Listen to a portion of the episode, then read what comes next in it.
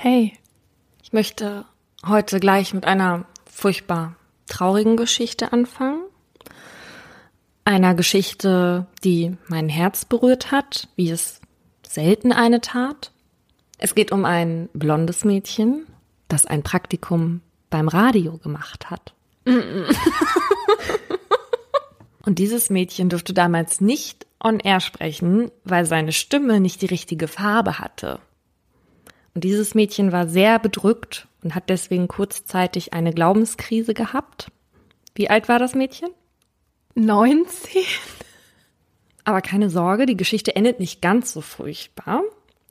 Denn dieses Mädchen ist mittlerweile eine Frau und wurde vom besagten Radiosender jetzt als Interviewgast eingeladen. Yay! Möchtest du kurz sagen, wo? Genau, ich habe mal ein Praktikum bei Radio 91 gemacht, einem Lokalsender aus Mönchengladbach. Und ähm, ja, damals durfte ich nicht vertonen, weil meine Stimme zu kindlich war. Das hat mich natürlich sehr beschäftigt. Und jetzt haben Paulina und ich gerade für diesen Sender ein Interview gegeben.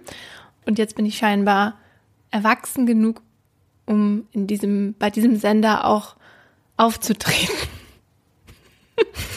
Und damit auch endlich alle meine Stimme bei Radio 90.1 hören können, posten wir das Interview, sobald es veröffentlicht ist, in unsere Facebook-Gruppe Mordlust Stammtisch und auch auf unserer Instagram-Seite Mordlust der Podcast. Und glaubst du, dass die kleine Laura der Person, die dir das früher gesagt hat, auch so ein bisschen den Mittelfinger gezeigt hat? Schon. Und damit herzlich willkommen zu einer neuen Folge Mordlust, Verbrechen und ihre Hintergründe, dem Podcast, in dem wir wahre Verbrechen nacherzählen und über die Schlüsse, die man daraus ziehen kann, diskutieren. Mein Name ist Paulina Kraser und mir gegenüber sitzt die Stimme, die heute in vielen Menschen ein wohliges Gefühl auslöst. Diese Stimme gehört Laura Wohlers. Und wir sprechen hier über Kriminalfälle und wissen davor nicht, von welchem die jeweils andere erzählt. Und deshalb hört ihr auch unsere ungefilterten Reaktionen. Genau, wir lassen hier auch unsere Emotionen einfließen und vor allem auch unsere Meinung. Das ist vor allem für die Folge hier heute ganz wichtig. Unsere Meinung hat keinen Anspruch auf Allgemeingültigkeit und sie muss auch überhaupt nicht allen Leuten gefallen. Wir wollen auch gar nicht, dass das so ist, denn sonst könnte sich ja keiner mehr darüber aufregen. Nicht despektierlich gemeint. Mhm. Ich möchte kurz ein Update machen. Und zwar hatten wir in dem Crossover mit den Lester-Schwestern über Vincent Lambert gesprochen. Vincent war vor zehn Jahren, als er 32 Jahre alt war, bei einem Motorradunfall tragisch verunglückt und lag seitdem im Wachkoma und wurde künstlich ernährt. Er hatte zwar seine Augen offen, aber er hat quasi keine Reaktionen auf Sprache oder Berührungen gezeigt. Und die Experten waren sich sicher, dass er halt nicht mehr bei Bewusstsein war. Das Problem, seine Frau wollte die Geräte abstellen lassen, seine Eltern und zwei andere Geschwister von ihm, die streng gläubig waren, waren aber dagegen. Und Vincent hatte keine Patientenverfügung und der Streit ging durch alle Instanzen. Und letztendlich hatte Frankreichs höchstes Gericht entschieden, dass die Ärzte die Geräte abstellen dürfen. Und das war zu der Zeit, als wir den Podcast aufgenommen haben, gerade der Fall. Und es stellte sich heraus, dass die Ärzte kurz darauf dann auch die lebenserhaltenden Maßnahmen abgebrochen haben. Und Vincent verstarb so also am 11.07. Die Eltern hatten ja schon danach angekündigt, die behandelnden Ärzte wegen Mordes verklagen zu wollen. Ob sie das jetzt machen oder nicht, da gibt es widersprüchliche Quellen. Es wäre nur schwierig, weil es, wie die Umstände scheinen, eigentlich ein Fall von passiver Sterbehilfe ist. Mhm. Und die ist auch in Frankreich erlaubt. Und das Problem ist halt eben nur, dass Vincent keine Patientenverfügung hatte. Dieser Fall vereint ganz viele der Dinge, über die wir heute sprechen wollen. Denn unser heutiges Oberthema ist die Sterbehilfe. Und an dieser Stelle wollen wir noch eine kurze Triggerwarnung aussprechen. Denn es geht heute um Suizid. Und wenn es euch gerade schlecht geht und ihr Suizidgedanken habt, dann könnt ihr euch jederzeit an die Telefonseelsorge wenden unter der 0800 111 0111. Mein Fall erzählt von der bedingungslosen Liebe einer Mutter und zeigt, dass das Schicksal manchmal viel höhere Strafen vergibt, als dies ein Gericht jemals könnte. Juni 1995. Es ist ein regnerischer Sommertag. Die 43-jährige Brigitte wartet auf einen Anruf von ihrem Sohn Ricardo, der heute seine Abiturergebnisse bekommt. Brigitte ist schon jetzt stolz auf ihren einzigen Sohn, der von ihr und seinen Freunden Ricky genannt wird. Ricky geht auf ein Gymnasium für Hochbegabte. Das liegt circa 30 Kilometer von ihrem Wohnort im brandenburgischen Forst entfernt, weshalb Ricardo momentan nur am Wochenende nach Hause kommt und unter der Woche im schuleigenen Internat wohnt. Aber Ricardo ist nicht nur schlau und fleißig. Er hat auch viele Freunde, ist ein guter Schwimmer und möchte einmal Arzt werden. Brigitte wünscht sich, dass ihrem Sohn alles gelingt, was er sich vornimmt, dass er selbstständig wird und ein Leben nach seinen Vorstellungen führen kann. Und dieses Leben kann jetzt mit dem Abi in der Tasche beginnen. Ricardo ist für Brigitte der einzige Mann im Leben. Sie hat sich von Ricardos Vater getrennt, als der Junge drei Jahre alt war. Nach der Wende hat sich die gelernte Bankkauffrau dann im Fernstudium zur Betriebswirtin fortgebildet. Heute arbeitet sie bei einer Versicherung. Mit dem Geld kommen die beiden gut klar. Vor kurzem hat Brigitte Ricardo sogar mit einem Motorrad überrascht. Und dann klingelt das Telefon. Brigitte hört die Stimme ihres Sohnes. 500 Euro, Mutti. Sie platzt vor Stolz. Die beiden hatten vorher ausgemacht, dass wenn Ricardo statt einem 1,9er einen 1,8er Abischnitt schafft, gibt es von ihr 500 Euro als Belohnung. Am Telefon machen die beiden noch ab, dass sie seinen Erfolg heute Abend gemeinsam feiern. Doch dazu kommt es nicht. Denn nur eine Viertelstunde nach diesem Telefonat passiert etwas, was das Leben der beiden für immer verändern soll. Der 19-Jährige rutscht mit seinem Motorrad auf regennasser Fahrbahn aus und stürzt. Ricardo war zwar nur mit 20 kmh unterwegs, doch er fällt so unglücklich, dass er bewusstlos auf dem nassen Asphalt liegen bleibt. Bei der Erstversorgung kommt es zu einer Sauerstoffunterversorgung des Gehirns und so ist Ricardo während der Fahrt ins Krankenhaus zu lange ohne Sauerstoff. Ricardo fällt ins Koma. Seine Mutter wird benachrichtigt, die sich sofort auf den Weg macht. Sie betet dafür, dass ihr einziges Kind wieder aufwacht. Doch Ricardo regt sich nicht, die ganzen nächsten Tage nicht. Jeden Morgen ruft Brigitte im Krankenhaus an, um zu fragen, ob er schon wach ist. Doch erst drei Wochen nach dem Unfall schlägt Ricky die Augen zum ersten Mal wieder auf. Brigitte sitzt neben ihm, doch Ricardos Augen schauen ins Leere. Er nimmt seine eigene Mutter nicht wahr. Ein bis zwei Wochen später, Ricardo liegt immer noch auf der Intensivstation, folgen seine Augen plötzlich einem Schmetterling. Einem Dekoschmetterling, der irgendwie unpassend im sterilen Krankenzimmer wirkt und hin und her schwingt. Ricardo hat sein Bewusstsein wieder und in Brigitte kehrt die Hoffnung zurück. Die Hoffnung auf ein Leben wie vor dem Unfall. Doch Ricardo kann sich weder bewegen noch sprechen. Daher ist auch Essen für ihn nicht möglich, weshalb er eine Magensonde braucht, über die er Flüssigkeit und Nahrung zugeführt bekommt. Ricardo muss noch lange im Krankenhaus bleiben. Auch seinen 20. Geburtstag verbringt er dort. Anlässlich seines Ehrentags bekommt er Besuch von seiner Freundin und seinen Jungs. Auf dem Foto, das Brigitte an diesem Tag schießt, stehen seine Lieben um sein Krankenbett herum. Ricardos Kopf ist zur Seite gelehnt und er schaut nicht wie die anderen in die Kamera. Es kommt einem so vor, als würde er nicht realisieren, was gerade um ihn herum passiert. Und die anderen scheinen nicht zu wissen, ob sie für das Foto grinsen oder im Angesicht der Situation ein ernstes Gesicht machen sollen. Im Krankenhaus werden mit Ricardo etliche Tests gemacht, doch die Prognose ist schlecht. Dass Ricardo jemals wieder ein eigenständiges Leben führen kann, ist quasi ausgeschlossen. Für Brigitte ein Schock. Sie kann die Diagnose nicht annehmen. Noch nicht.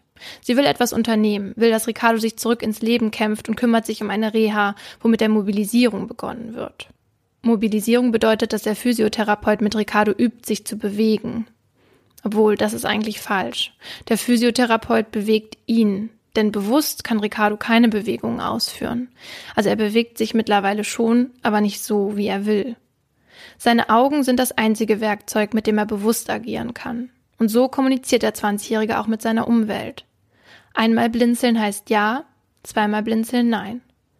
Tatsächlich ist es nicht immer einfach für Ärzte und Ärztinnen zu sagen, inwieweit Patienten und Patientinnen ihre Umwelt wahrnehmen können, wenn sie nicht sprechen und sich nicht verständlich machen können. Unter Wachkoma-PatientInnen gibt es welche, bei denen nicht nur Reflexe, sondern auch reproduzierbare Verhaltensweisen erkennbar sind, die auf eine Interaktion mit der Umgebung hindeuten, so wie bei Ricardo eben. In einem solchen Fall sprechen NeurowissenschaftlerInnen heute vom minimalen Bewusstsein.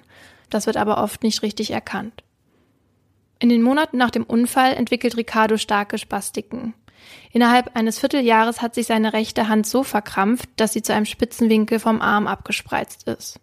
Gegen weitere Verkrampfungen kämpft sein Therapeut mit ihm.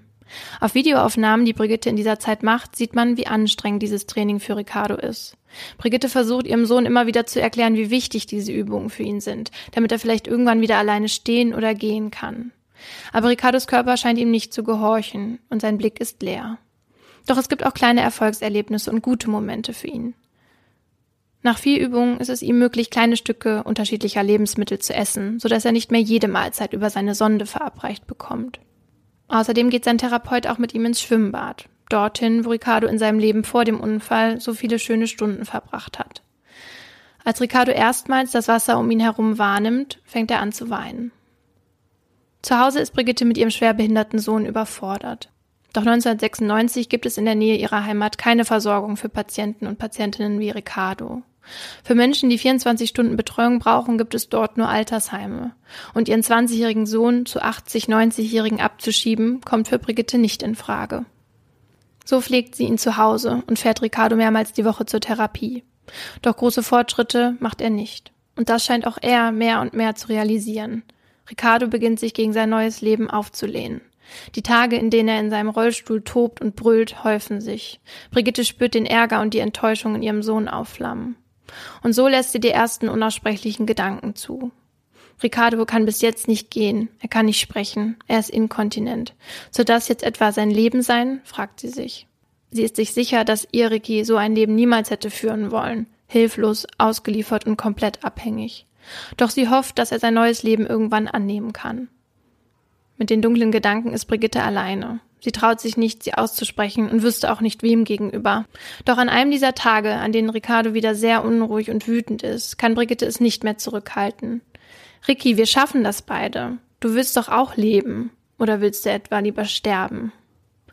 Das Unaussprechliche ausgesprochen wird Ricardo plötzlich ganz ruhig. Er sieht seine Mutter ernst an und blinzelt dann einmal. Also er schließt einmal für einen kurzen Augenblick seine Augen. Brigitte bricht über ihrem Sohn zusammen. Sie kann die Tränen nicht mehr zurückhalten. Dann sagt sie, du bist mein Kind. Ich will nicht, dass du stirbst, dass du gehst. Doch seit diesem Tag steht Ricardos Wunsch im Raum, den er seiner Mutter gegenüber noch öfter äußern wird. 1999 ziehen die beiden nach Berlin. Dort hat vor kurzem eine neu gegründete Wachkomastation eröffnet und Brigitte hat es geschafft, für Ricardo dort einen Platz zu bekommen. Ab jetzt wohnt er unter der Woche auf der Station und am Wochenende bei seiner Mutter in der kleinen Wohnung in Neukölln.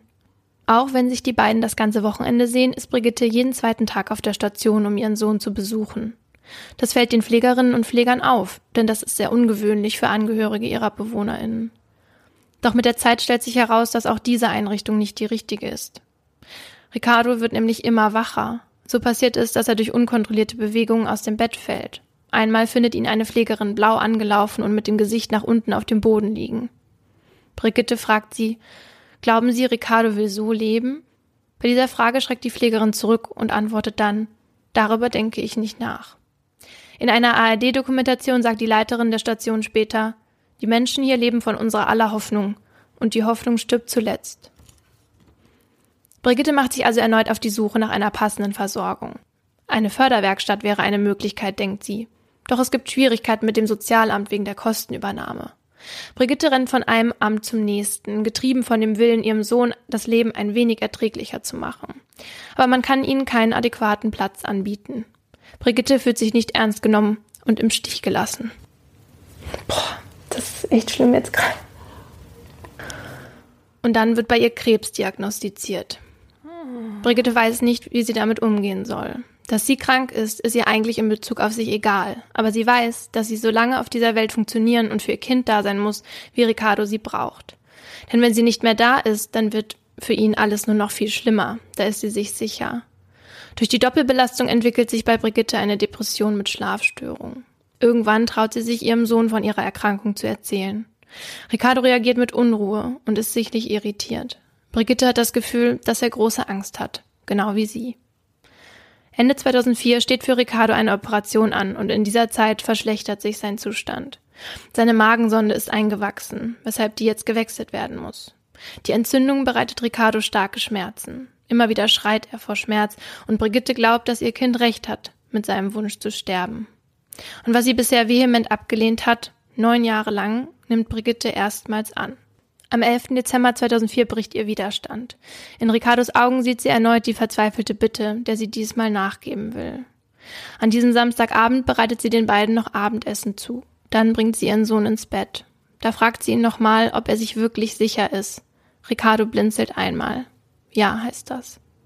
Daraufhin sucht Brigitte alle Medikamente zusammen, die sie finden kann. Sie legt alles auf einen Haufen und teilt ihn in zwei Hälften, die eine für ihren Sohn, die andere für sich. Die Medikamente für Ricardo zerstößt sie, löst sie in Wasser auf und presst sie durch ein Sieb, damit das Gemisch durch die enge Magensonde passt.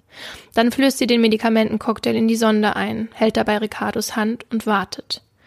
Brigitte sieht, wie Ricardos Atmung immer flacher wird, bis er irgendwann den Mund schließt und lächelt.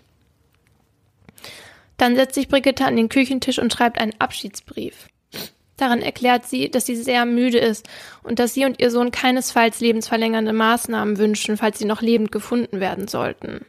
Außerdem, dass sie sich eine Seebestattung in der Ostsee für die beiden wünscht. Dann nimmt Brigitte die Tabletten zu sich und legt sich auf die Couch. Drei Tage später wacht Brigitte im Krankenhaus wieder auf. Das Pflegeheim von Ricardo hatte am Dienstag bei der Polizei eine Vermisstenanzeige aufgegeben, weil Ricardo immer noch nicht aufgetaucht und Brigitte nicht zu erreichen war. Daraufhin hatte die Feuerwehr die Wohnung gestürmt. Ricardo fanden sie tot in seinem Bett. Brigitte lag auf dem Sofa. Wären sie zwei bis drei Stunden später gekommen, wäre auch sie nicht mehr am Leben gewesen. Doch so wurde sie gegen ihren Willen gerettet. Als sie aufwacht, teilt der Arzt ihr mit, dass der Haftrichter bereits da war. Dann kommt eine Psychologin an ihr Bett. Sie rät Brigitte, dass sie sich einen Anwalt nehmen soll und stellt auch den Kontakt zu einem Verteidiger her. Der kommt direkt ins Krankenhaus. Und mitten auf der Intensivstation um das Bett der 52-Jährigen, um das ein Haftrichter samt Protokollführer, ein Staatsanwalt und ein Verteidiger stehen, wird die Anklage verlesen. Sie lautet auf Totschlag. Anstatt sich zu überlegen, wie sie aus dieser Situation schnellstmöglich wieder rauskommt, hat Brigitte andere Gedanken im Kopf. Was wird jetzt aus meinem Sohn? Wer organisiert die Beerdigung? Und wo ist er überhaupt? Brigitte möchte Ricardo noch einmal sehen und zwei Tage vor Weihnachten darf sie ins Leichenschauhaus fahren und sich dort noch einmal von ihm verabschieden. Danach geht es für sie in Untersuchungshaft. Nach zwölf Tagen wird sie entlassen und wartet ab dato zu Hause auf ihren Prozess. Neun Monate später beginnt die Gerichtsverhandlung. Die Anklage der Berliner Staatsanwaltschaft lautet nun nicht mehr auf Totschlag, sondern auf Tötung auf Verlangen. Der Sachverständige hatte anhand der Unterlagen feststellen können, dass Ricardo durchaus in der Lage gewesen war, entscheiden zu können, ob er sterben möchte und das auch zu kommunizieren. Beziehungsweise konnte es nicht ausgeschlossen werden, dass dem so war. Die Tötung auf Verlangen wird in Paragraph 216 des Strafgesetzbuchs geregelt. Dort steht, ist jemand durch das ausdrückliche und ernstliche Verlangen des Getöteten zur Tötung bestimmt worden, so ist auf Freiheitsstrafe von sechs Monaten bis zu fünf Jahren zu erkennen. Eine aktive Sterbehilfe ist in Deutschland nämlich verboten. Brigitte, die mittlerweile 53 Jahre alt ist, aber viel älter aussieht, sitzt mit ergrauten Haaren und ganz in schwarz gekleidet auf der Anklagebank. Mit leiser und zittriger Stimme erzählt sie von dem Leben mit ihrem behinderten Sohn und der Tat. Die Zuhörer und Zuhörerinnen des vollbesetzten Saals sind ergriffen. Es herrscht Totenstille, kein Flüstern, kein Papierrascheln. Was ich getan habe, war das Schwerste, was meinem Leben abverlangt wurde. Ich habe meinem Sohn geholfen, aus dem Leben zu gehen, erklärt sie weinend. Lange dauert die Beweisaufnahme in diesem Fall nicht. Und bevor ich zu dem Urteil komme, möchte ich von dir wissen, was glaubst du, wie hat das Gericht entschieden und wie sollte man deiner Meinung nach einen Menschen wie Brigitte bestrafen? Also erstmal glaube ich, dass sie für ihr Leben genug bestraft wurde. Mhm. Ähm, von daher hoffe ich natürlich, dass das Gericht sie so milde bestraft, wie es möglich war im Rechtsrahmen. Ich denke nur, dadurch, dass ich, wir uns ja jetzt ein bisschen länger damit beschäftigt haben, dass sie vielleicht keinen Ausweg gefunden haben und deswegen 216 greift und sie wahrscheinlich schon halt mit mindestens einem halben Jahr Gefängnisstrafe bestraft wurde. Vor der Urteilsverkündung erklärt der Staatsanwalt in seinem Abschlussplädoyer, dass er in seinem Beruf selten eine Tragödie solchen Ausmaßes erlebt hat. Und obwohl er auf Seiten der Anklage steht, falle ihm nichts ein, was gegen die Angeklagte spricht. Weiter erklärt er, dass Brigitte sich aufopferungsvoll und mit aller Liebe um ihren behinderten Sohn gekümmert und ihm nach einem langen Leidensweg seinen letzten Wunsch erfüllt hat, aus dem Leben zu scheiden. Jede Strafe sei verfehlt für die Frau, die unter den Folgen der Tat am meisten leidet, sagt er und schließt sich damit den Worten des Verteidigers an. Nach den Plädoyers wird sich kurz beraten. Dann erhebt sich die Richterin und fragt die Anwesenden, wie soll man sie eigentlich noch bestrafen angesichts dessen, was sie selbst ertragen musste, das Liebste zu töten und den eigenen Selbstmord zu überleben. Fast bedauernd erklärt sie, dass das Gericht um einen Schuldspruch nicht herumkommt. Sie spricht Brigitte der Tötung auf Verlangen schuldig. Doch mit dem Verweis auf Paragraph 60 StGB erklärt sie, dass von der Verhängung einer Strafe abgesehen wird.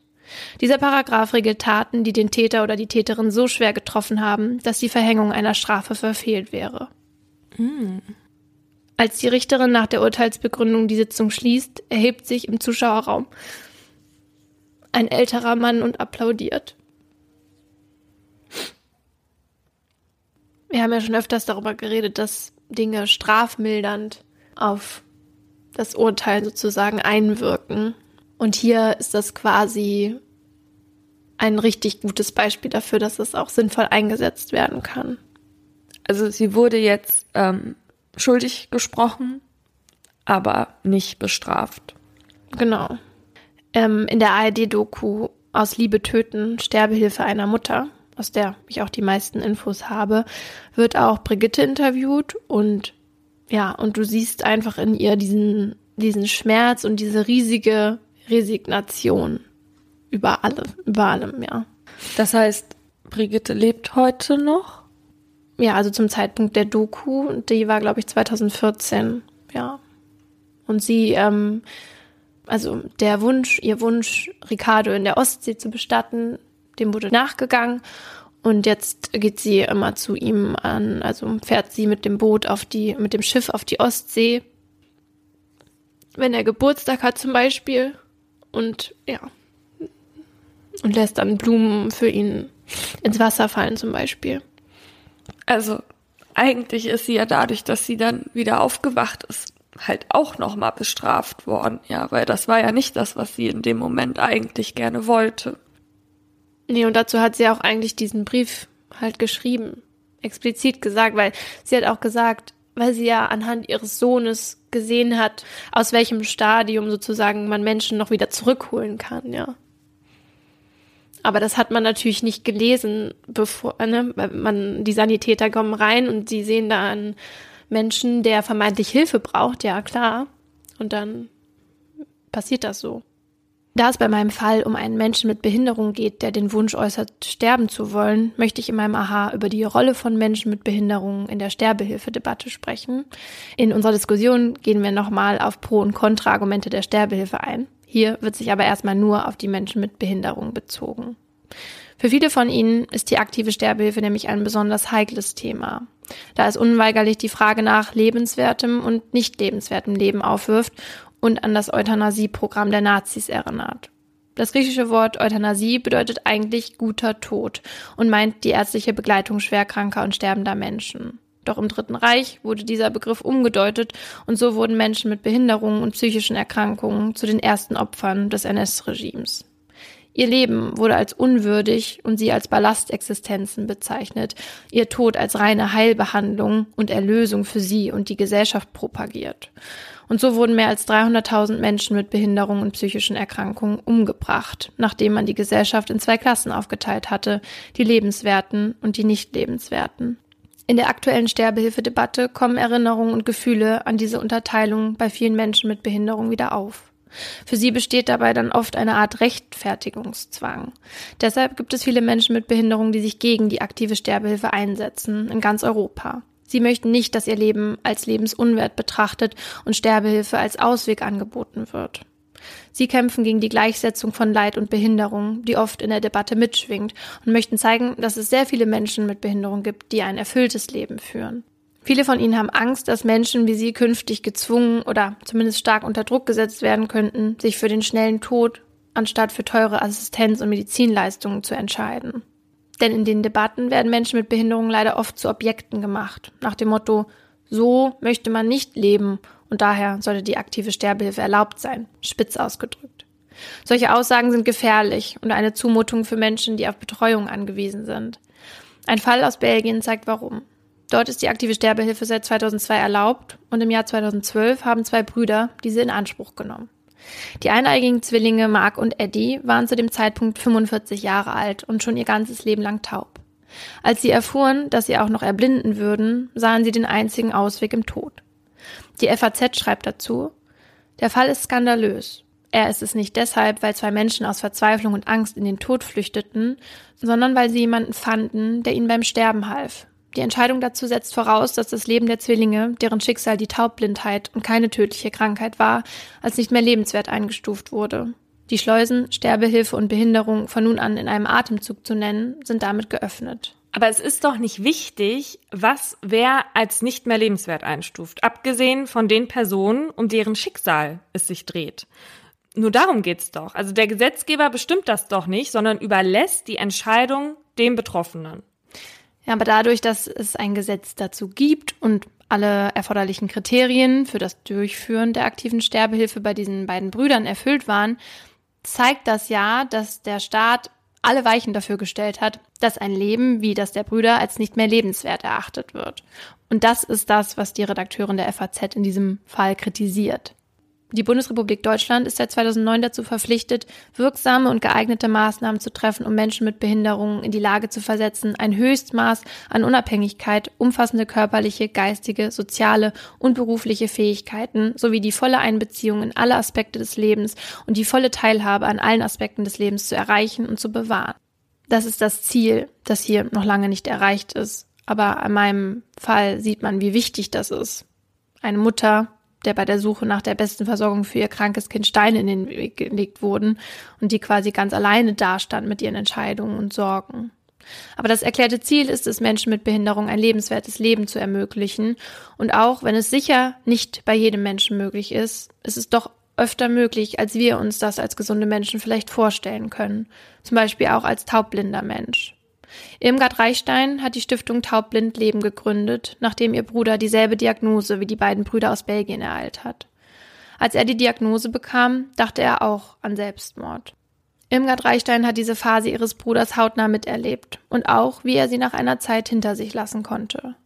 Heute ist ihr Bruder sozial vernetzt und lebt ein aktives Leben, ein Leben, das sie selbst nie für möglich hielt, weshalb sie durch ihre Stiftung anderen Menschen mit derselben Behinderung zeigen will, dass es möglich ist. Die Frage, die wir uns deshalb vielleicht als erstes stellen sollten, ist, wie können wir Menschen mit Behinderung, die sich den Tod wünschen, helfen, sich diesen nicht mehr zu wünschen und auch den Angehörigen mehr Hilfestellung geben und sie so nicht alleine zu lassen? Ich denke, die Aufgabenstellung muss sein, allen Leuten, die sich den Tod wünschen, dabei zu helfen, ihn sich nicht mehr zu wünschen. Mhm. Aber sie auch dann gehen zu lassen, wenn sie absolut keinen anderen Ausweg mehr aus ihrer Lage sehen. So einen Fall habe ich mir diesmal nämlich angesehen und der zeigt, dass die Verantwortung dafür immer nur die betroffene Person selbst tragen kann. Sie liegt auf dem Rücken in ihrem Bett. Ihr Brustkorb hebt sich auf und ab. Sie ist nicht ansprechbar. Er fühlt ihren Puls, schaut nach ihren Pupillen. Alles läuft nach Plan. In ihrer linken Ellenbeuge hat sie eine Einstichstelle. Er verlässt die Wohnung aber er wird wiederkommen. Noch einige Male. Ein paar Tage zuvor. Als Alina ihrer Freundin Madeleine an diesem Tag asiatisches Essen vorbeibringt, kann sie sehen, dass sich etwas an ihrer Freundin verändert hat. Seit sie sie vor acht Jahren bei einer Physiotherapie kennengelernt hat, ist Madeleine müde geworden. Damals kam sie zu Alina in die Therapie, weil sie noch dachte, ihr könne dort geholfen werden. Als Alina heute sieht, wie sich ihre Freundin nur noch mit Unterstützung und körperlicher Schwerstanstrengung aufsetzen kann, wissen beide, dass nichts mehr hilft. Früher war Madeleine trotz ihrer Schmerzen irgendwie lebensfroher, ging ab und zu aus und machte sich zurecht. Diese Seite von ihr gibt es heute nicht mehr. Jetzt kümmert sie sich nicht mehr um ihre Erscheinung, sie hat andere Probleme. Alina weiß, dass Madeleine nicht mehr kann. Sie hat es ihr ganz offen gesagt. Bereits Ende letzten Jahres hat Madeleine angefangen, sich von Menschen zu verabschieden. Aber als die beiden es dieses Mal tun, ist es für immer. Auf Madeleines Nacken prangt ein Tattoo. No more pain steht darauf. Bisher ein unerfüllter Wunsch. Du musst einmal mehr aufstehen als hinfallen, heißt es. Madeleine ist schon sehr oft wieder aufgestanden. Über 28 Jahre. Mhm. So lang geht das alles schon. Sie war 16 Jahre alt, als es anfing.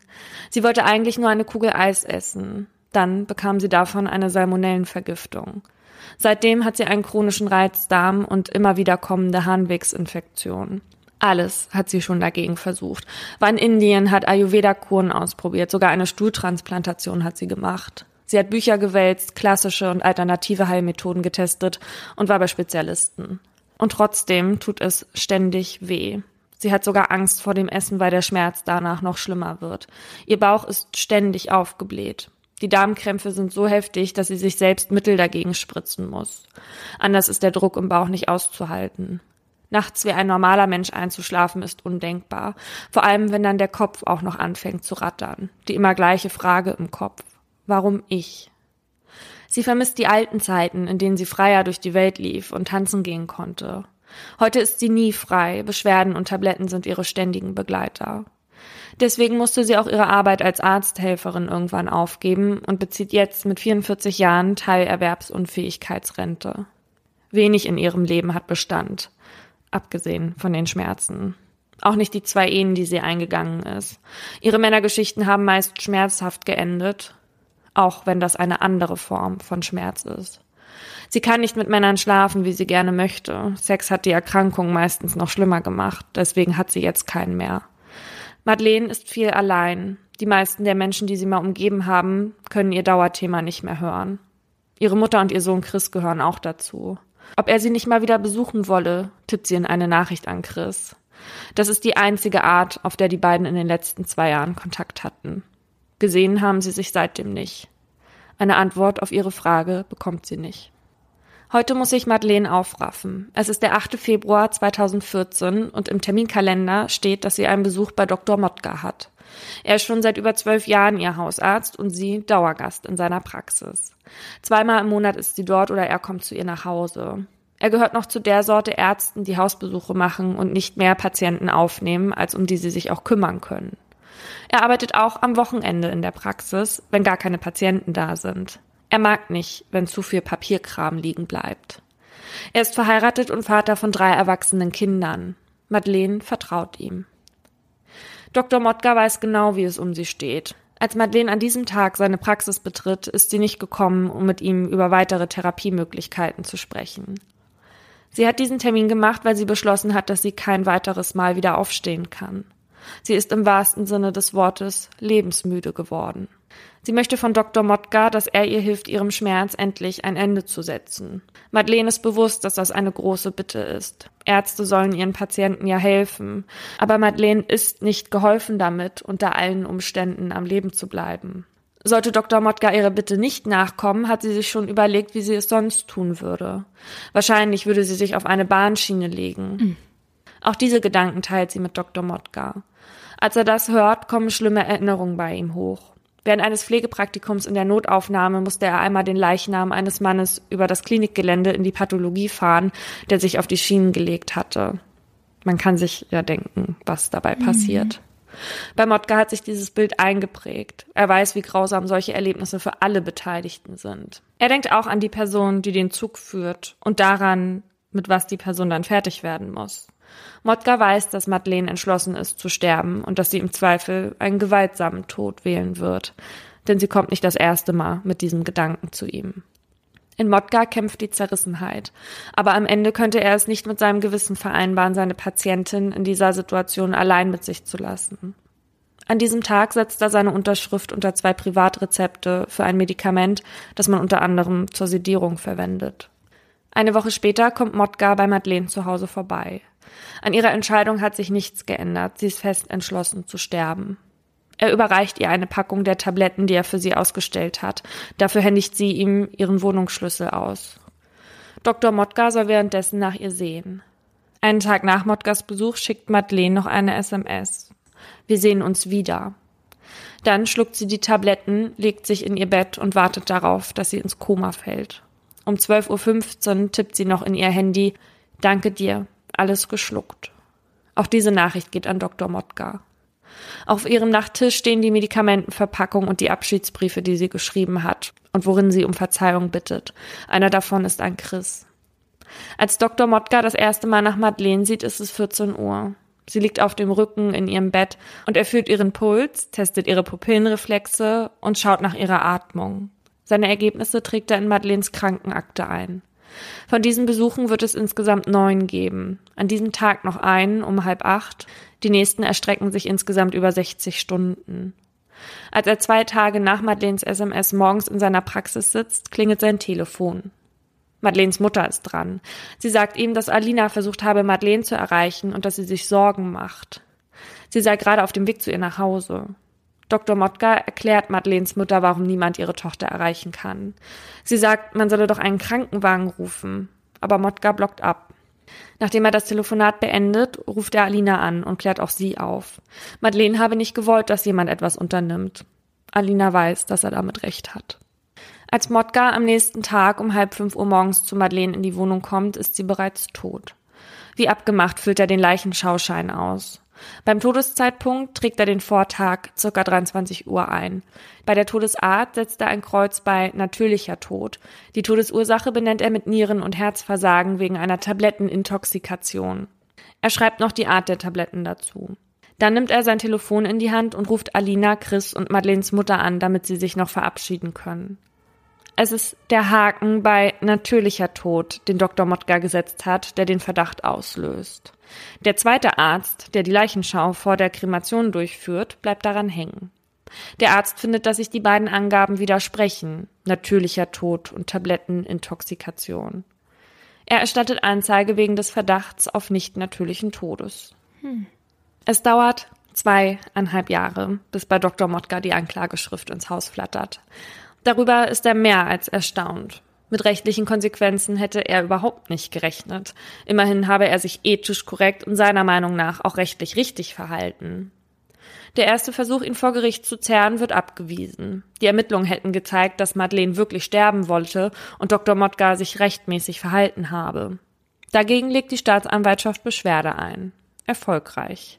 Der Strafsenat des Oberlandesgerichts erkennt, dass Motka sich nicht rechtswidrig verhalten habe, weil er ihr das Medikament verschrieb. Das war Beihilfe zum Suizid, die ja, wie wir wissen, generell erstmal nicht strafbar ist. Allerdings steht jetzt im Raum, ob er Madeleine nicht hätte retten müssen, als sie nicht mehr ansprechbar war. Deswegen lautet der Vorwurf der Staatsanwaltschaft Tötung auf Verlangen durch Unterlassung. Als der Prozess beginnt, ist Dr. Motka 68 Jahre alt. Mittlerweile hat er seine Praxis aufgegeben. Zwei Anwälte stehen ihm vor Gericht zur Seite. Beide finden den Vorwurf absurd. Du darfst jemandem die Mittel für einen Suizid in die Hand geben, aber du sollst diesen Suizid verhindern, sobald die Person nicht mehr in der Lage ist, selbst zu entscheiden, erwidert einer von ihnen auf die Vorwürfe. Motka ist ruhig vor Gericht, konzentriert und folgt den Ausführungen der Staatsanwaltschaft und des Richters. Er macht sich Notizen. Natürlich ist die Presse an diesem Fall interessiert. Es geht um eine Grundsatzentscheidung. Wenn Motka Interviews gibt, dann schreibt er seine Antworten vorher auf. Er möchte nichts Falsches sagen. Eigentlich ist er eher öffentlichkeitsscheu. Er hat auch noch nie öffentlich etwas zu dem Thema Sterbehilfe gesagt. Jetzt aber, wenn die Zeitungen sein Gesicht drucken, dann zeigen sie es unverpixelt. Er will es so. Er steht zu dem, was er gemacht hat, mit vollem Namen und Gesicht. Ich habe seinen Namen an dieser Stelle trotzdem geändert, weil das Verfahren jetzt, zumindest das Verfahren, schon ein paar Jahre her ist. Die Begutachtung durch die Gerichtsmedizin hat ergeben, dass Madeleine im Urin Rückstände eines Medikaments gegen Brechreiz hatte. Dieses Mittel hätte in Madeleines Situation zur Folge, dass sie sich nicht erbricht und damit nicht noch zusätzlich Schmerzen erleidet. Und jetzt kommt es. Das ist eine Substanz, die man spritzen muss. Sie hatte davon keine Spuren mehr im Blut und das heißt, dass sie das Mittel mindestens sechs Stunden vor ihrem Tod bekommen haben muss. Wann genau, lässt sich allerdings nicht mehr sagen. Die Staatsanwaltschaft geht aber davon aus, dass Madeleine in ihrem Zustand gar nicht in der Lage gewesen wäre, es sich selbst zu verabreichen. Diese Theorie unterstützt auch die Gerichtsmedizinerin, mit der Dr. Motka in den Wochen nach Madeleines Tod telefoniert hatte. Sie sagt, er hätte ihr gegenüber geschildert, dass er Madeleine zu einem relativ späten Zeitpunkt das Mittel gespritzt habe. Und hier liegt das Problem. Abgesehen von dem Vorwurf, dass er seine Patientin hätte retten müssen, als sie nicht mehr ansprechbar war, liegt im Auge der Staatsanwaltschaft durch das Spritzen während dieser komatösen Phase ein aktives Zutun von Dr. Motka vor. Also heißt, man wirft ihm jetzt nicht mehr nur Tötung auf Verlangen durch Unterlassung vor, sondern sogar Tötung auf Verlangen durch aktives Zutun. Motka bestreitet, dass er Madeleine die Spritze gesetzt hat und er bestreitet auch, sowas jemals behauptet zu haben. Es müsse sich hier um ein Missverständnis handeln. Er weist darauf hin, dass Madeleine Arzthelferin war und sich sehr wohl selbst hätte spritzen können. Die Staatsanwaltschaft sieht aber noch eine Problematik in Motkas Verhalten. Er hatte Madeleines Mutter ja davon abgehalten, ihre Tochter zu retten, und dadurch habe Motka den Grad zwischen passiver und aktiver Sterbehilfe überschritten. Auch Madeleines Sohn Chris wird vor Gericht geladen. Er ist unsicher und man sieht ihm sein Unbehagen an. Sein ganzes Leben lang hatte er mit angesehen, wie seine Mutter sich quält. Deswegen hatte er schließlich entschieden, den Willen seiner Mutter zu sterben, zu akzeptieren, sagt er. Und damit entlastet er Dr. Motka. Auch Alina spricht sich für ihn aus. Sie sagt sogar, sie sei Dr. Motka zutiefst dankbar dafür, was er getan hat. Warum soll man einen Menschen, der sich nur noch quält, am Leben halten? fragt sie. Sie war regelrecht erleichtert, als sie erfahren hat, dass Madeleine nicht mehr leiden muss. Das sieht die Staatsanwaltschaft anders und unterstellt, dass man Madeleines Hilferuf nicht genau gedeutet hätte. Immerhin habe sie ein Medikament gewählt, bei dem sich der Tod über Tage hinauszögert. Sie hätte die unterschwellige Hoffnung gehabt, dass sie doch noch jemand rettet. Woher wollen die das denn wissen? Ja, das vermuten die. Und das Oberlandesgericht war vor der Verhandlung außerdem noch die Frage auf, ob Madeleine wirklich wegen ihrer Reizdarmerkrankung sterben wollte. Sie sind der Ansicht, es hätte einige Hinweise auf eine psychische Erkrankung gegeben. Dafür würden ihre Besuche bei verschiedenen Psychotherapeuten sprechen. Ähm, wenn man 28 Jahre lang Schmerzen hat, glaube ich, geht man irgendwann auch mal zum Psychotherapeuten. Also die Staatsanwaltschaft meint, Madeleine wollte aufgrund von psychischer Probleme sterben. Aber es kann ja auch genauso gut sein, dass Madeleine neben ihrem Reizdarm auch noch andere Krankheiten hatte, die die Ärzte und Ärztinnen einfach nur nicht erkannt haben. Das wäre ja auch nichts Neues. Ich glaube, man kann sich gar nicht vorstellen, was das für Schmerzen auslösen kann. Also Leute, die diese Probleme nicht haben, die können, glaube ich, nicht verstehen, dass man an sowas wirklich verzweifeln kann, wenn man ständig mit Schmerzen lebt. Ja. Außerdem hatte Madeleines Mutter in einer Vernehmung der Polizei gesagt, dass sich ihre Tochter immer in einem Spannungsfeld zwischen Lebenshunger und Todessehnsucht befand. Auch das wertet die Staatsanwaltschaft als Indiz für ein psychisches Leiden. Madeleines Mutter ist zum Zeitpunkt der Verhandlung übrigens verstorben. Also nehmen wir mal an, Madeleine hätte aufgrund einer psychischen Erkrankung ihren Tod gewollt. Dann hätte man erstmal feststellen müssen, ob das Ausmaß der Erkrankung so immens gewesen wäre, dass es gar nicht mehr ihre frei verantwortliche Entscheidung war und ob sie sich der Konsequenzen überhaupt ausreichend bewusst gewesen wäre. Dann wäre sie möglicherweise nämlich nicht einsichts- und urteilsfähig gewesen. Mhm. Und dann hätte Motkas Verantwortung hier wahrscheinlich anders ausgesehen. Um es gleich vorwegzunehmen, die Kammer glaubt Dr. Motka die Version nicht, dass sich Madeleine das Medikament selbst gespritzt haben könnte. Vielmehr geht sie davon aus, dass die Behauptung eine Strategie seiner Verteidigung ist. Trotzdem kommt das Gericht zu dem Schluss, dass die Injektion kein aktives Zutun darstellt, sondern mehr mm, mit dem Befeuchten der Lippen oder Aufschütteln der Kissen vergleichbar wäre. Er hätte damit nur bewirken wollen, dass der Ablauf des Sterbens so verläuft, wie Madeleine es sich wünschte. Und Madeleine wollte an einer Überdosis der Tabletten sterben. Hätte Madeleine das Medikament nicht bekommen, dann hätte sie möglicherweise erbrochen. Und das wäre nicht in ihrem Sinn gewesen und hätte wahrscheinlich ja weitere Schmerzen verursacht. Madeleine habe im vollen Bewusstsein eine Überdosis an Tabletten genommen und deswegen lag auch die Tatherrschaft die ganze Zeit bei ihr, sagt das Gericht. Die Vorsitzende Richterin spricht Dr. Motka am 8. März 2018 vom Vorwurf der Tötung auf Verlangen frei. Bei der Urteilsverkündung klatschen die Zuschauer im Saal Beifall. So wie auch bei dir. Es sind viele von Dr. Motkas ehemaligen Patienten und Patientinnen gekommen, die ihrem Arzt über all die Jahre vertraut haben und ihn unterstützen wollen. Also, die Tötung auf Verlangen durch aktives Zutun wegen der Injektion war vom Tisch. Die Grenze zwischen passiver und aktiver Sterbehilfe hatte er durch die Telefonate mit Adlina und Madeleines Mutter nach Meinung des Gerichts auch nicht überschritten. Die Tabletten hatte er ihr eh verschreiben dürfen. Jetzt steht quasi nur noch die Tötung auf Verlangen durch Unterlassung im Raum. Die Richterin erklärt, dass auch der Vorwurf ungerechtfertigt sei, weil das Patientenverfügungsgesetz, das 2009 eingeführt wurde, dem entgegenstünde. Soweit wir wissen, hatte Madeleine zwar keine Patientenverfügung, aber das war ja ganz offensichtlich, dass das ihr Wille war zu sterben hm. und nicht wiederbelebt zu werden. Und nach dem soll man sich richten. Weil nach dem Patientenverfügungsgesetz gilt nämlich, dass Ärzte und Ärztinnen keine lebenserhaltenden Maßnahmen durchführen dürfen, wenn der Patient oder die Patientin diese vorher ablehnt. Und auch wenn man die Entscheidung nicht nachvollziehen kann, der Wille der Sterbenden muss auch nach Eintritt der Bewusstlosigkeit respektiert werden. Ein Eingreifen wäre nämlich so etwas wie eine Zwangsbehandlung. Motka sagt in einem Interview nach der Urteilsverkündung, dass ihm ein Stein vom Herzen fällt. Aber das Gefühl hält nicht lange. Die Staatsanwaltschaft will nämlich in Revision gehen. Ihrer Ansicht nach wurde hier ein Urteil des BGH von 1984 nicht berücksichtigt, weswegen ich jetzt mein Aha mal ein bisschen vorziehe. In dem Urteil von 1984 geht es um die sogenannte Peterle-Entscheidung. Und der liegt eigentlich ein ähnlicher Umstand zugrunde. Damals wollte der Arzt Herbert Wittig, wie vereinbart, seiner Patientin Charlotte Uhrmacher einen Hausbesuch abstatten. Allerdings öffnete sie wieder erwarten nicht die Tür. Zusammen mit einem Nachbarn verschaffte der sich dann Zugang zu der Wohnung und fand seine Patientin komatös vor. Sie atmete nur noch alle zehn Sekunden und hatte kaum noch Puls. Eigentlich war er da, um mit ihr nochmal über einen Krankenhausaufenthalt zu diskutieren. Charlotte Uhrmacher war nämlich schwer krank und nachdem ihr geliebter Mann, den sie so herzlich Peterle nannte, verstorben war, hatte sie keinen Sinn mehr im Leben gesehen. Dr. Wittig war bekannt, dass es eine schriftliche Erklärung von seiner Patientin gab, in der stand, im Vollbesitz meiner Sinne bitte ich meinen Arzt keine Einweisung in ein Krankenhaus oder Pflegeheim, keine Intensivstation und keine Anwendung lebensverlängender Medikamente.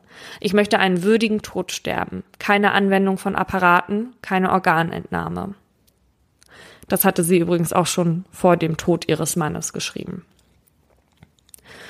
Unter ihren Händen, was Dr. Wittig dann sah, lugte außerdem ein Zettel hervor, auf dem stand an meinen Arzt, bitte kein Krankenhaus, Erlösung, Ausrufezeichen.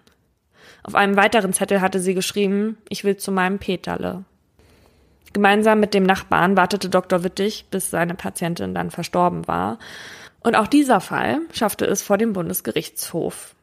Da sprach Arzt Wittig 1994 von dem Vorwurf der Tötung auf Verlangen durch Nichtgewährung ärztlicher Hilfe zwar frei, allerdings nur, weil sich Charlotte Uhrmacher zu diesem Zeitpunkt in einem Zustand befand, bei dem eine Rettung entweder erfolglos geblieben wäre oder aber halt mit schweren Hirnschäden verbunden gewesen wäre. So war zumindest Dr. Wittig damals der Ansicht. Der BGH sagte aber ausdrücklich, dass dies einzelfallbezogen und an bestimmte Umstände gebunden sei. Generell seien Ärztinnen dazu verpflichtet, in den Sterbeprozess einzugreifen.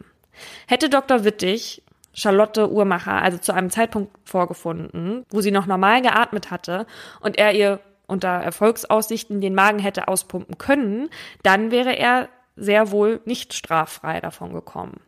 Und das bedeutet auch, dass ein Arzt oder eine Ärztin besser beraten wäre, wenn er oder sie den Sterbeprozess nicht begleiten.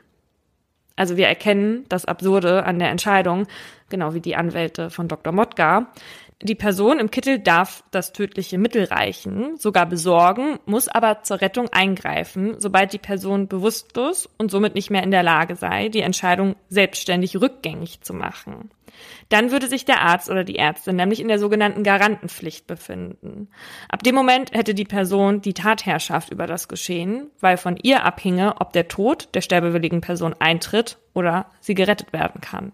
Also das mit dieser Garantenpflicht, das war dann halt auch eben Thema bei dem Verfahren vor dem BGH, in unserem Fall mit Dr. Motka.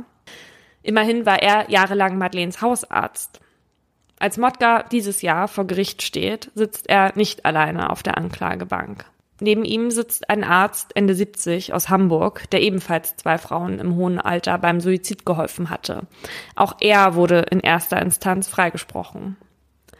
Nur kurz eine Info am Rande. Die Staatsanwaltschaft hatte bei dem Verfahren gegen Dr. Motka eine Geldstrafe von 18.000 Euro damals gefordert. Und Motka hatte halt zwei sehr gute Anwälte mit seiner Verteidigung beauftragt. Die Gerichtskosten beliefen sich aber schon vor der Revision, also die Gerichtskosten für ihn, auf 30.000 Euro, wovon die Staatskasse trotz Freispruchs nur 10 bis 15 Prozent übernimmt. Wie bitte? Ja. Den Rest müsste Also- er bezahlen. Ja. Weil sowohl seine berufliche als auch seine private Rechtsschutzversicherung, in die er jahrelang eingezahlt hat, äh, lehnten beide ab, die Prozesskosten zu tragen. Und das heißt, also so, obwohl er gar nicht verurteilt wurde, musste er halt eine immense Summe zahlen. Und für ihn kam das halt wie einer Geldstrafe gleich, Ja. weil er sich auch keine großen Ersparnisse ansammeln konnte, so wie er gearbeitet hat, sagt er. Weil er halt eben nicht so viele Patienten hatte und eben eher darauf geguckt hat, dass er allen gerecht werden kann. Der BGH verwirft die Revision in diesem Jahr und spricht beide Ärzte von den Vorwürfen frei. Er sieht Motka nicht in der Garantenstellung, da das Arzt-Patienten-Verhältnis geendet hat in dem Moment, in dem Madeleine Motka gebeten hat, sie nach der Einnahme der Tabletten nicht zu behandeln. Ein Patient oder eine Patientin dürfte ja auch nicht zu einer OP oder zu einer Chemotherapie gezwungen werden, Ja. wenn er oder sie das halt eben nicht will. Und aus welchen Gründen sie oder er das entscheiden, das müssen wir nicht verstehen. Wir haben nicht das Recht, darüber zu urteilen. Also dieser ganze Aufwand, zweieinhalb Jahre diese erste Anklage vorzubereiten, bis er da diese Papiere im Briefkasten hat. Dann, also wie lange hat sich das jetzt gezogen? Wann ist sie gestorben und wann wurde der jetzt quasi freigesprochen? Fünf Jahre. 2014 ist sie gestorben. Dieses Jahr wurde er in letzter Instanz freigesprochen. Was für ein Witz eigentlich. Und wie viel Kosten und wie viel, was für ein Leid auch für die Familie und für diesen Arzt. Ja, dafür, dass, dass am Ende ein Urteil gesprochen wurde, was den klaren Menschenverstand wider- widerspiegelt, ja. Und mir tut der Arzt halt so besonders leid, weil das war nie jemand, der nach außen gehen wollte. Der hat sich gar nicht in der Rolle gesehen, dieser Figur, die jetzt dafür kämpfen muss. Aber weil er auf einmal auf der Anklagebank saß, im wahrsten Sinne des Wortes, wurde er halt dann zu dieser Figur gemacht. Ja. Er hat dann aber vor dem letzten Urteil auch gesagt, dass er weiterkämpfen wird für die Liberalisierung der Sterbehilfe, weil er ja ganz genau gesehen hat, was das mit einem Menschen machen kann, wenn man eben keine Unterstützung bekommt. Und er konnte das einfach nicht mit sich vereinbaren. Ja. So, und nun hatte der BGH dieses Jahr ja das neue Grundsatzurteil, dass man die sterbende Person, die auch sterben will, als Arzt oder Ärzte nicht retten muss, gefällt. Juhu, würden jetzt alle Befürworter der Sterbehilfe schreien. Endlich der ersehnte Meilenstein in der Diskussion zur Sterbehilfe, wenn da nicht Paragraph 217 wäre. Hätte es diesen Paragraphen schon 2014 gegeben, dann hätte sich Dr. Motka wahrscheinlich doch vor Gericht verantworten müssen. Nicht, weil er Madeleine nicht geholfen hatte, nachdem sie das Bewusstsein verlor, das Recht bleibt weiterhin bestehen, sondern weil er ihr nach jetzigem Recht das Mittel nicht hätte besorgen dürfen. Genau. Seit Dezember 2015 gibt es nämlich den umstrittenen Paragraphen 217 im Strafgesetzbuch. Und der heißt geschäftsmäßige Förderung der Selbsttötung und besagt, wer in der Absicht, die Selbsttötung eines anderen zu fördern, diesem hierzu geschäftsmäßig die Gelegenheit gewährt, verschafft oder vermittelt, wird mit Freiheitsstrafe bis zu drei Jahren oder mit Geldstrafe bestraft. Als Teilnehmer bleibt straffrei, wer selbst nicht geschäftsmäßig handelt und entweder Angehöriger ist oder diesem anderen nahesteht. Der Gesetzgeber wollte eigentlich mit diesem Paragraphen verhindern, dass Suizidhilfevereine wie zum Beispiel Dignitas oder Sterbehilfe Deutschland ihre Angebote ausweiten und gesellschaftsfähig werden. Also quasi eine Art Kommerzialisierung von Sterbehilfe verhindern. Ja, wobei sich das geschäftsmäßig gar nicht nur zwangsweise auf die Kommerzialisierung bezieht, sondern auch auf eine wiederholte Beihilfe abzielt. Und da liegt quasi das Problem dieses Paragraphen, weil im juristischen Sinne Ärzte und Ärztinnen auch geschäftsmäßig arbeiten.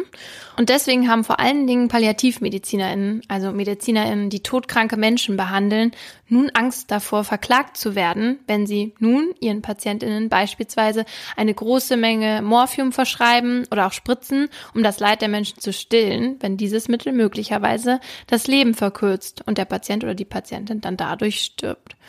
Also unklar ist dann auch, wie weit den Ärztinnen eine Förderung der Selbsttötung unterstellt werden kann, wenn sie ihren Patientinnen zum Beispiel übers Wochenende so viele Mengen an Schmerzmitteln überlassen, dass die Patientinnen sich auch selbst töten könnten, wenn sie überdosieren würden. Ja, aber nicht nur bei PalliativmedizinerInnen, sondern generell bei Ärzten und Ärztinnen. Also Fälle wie meiner, wo ein Arzt seiner Patientin das Mittel zur Selbsttötung verschreibt, werden dann auch möglicherweise strafbar.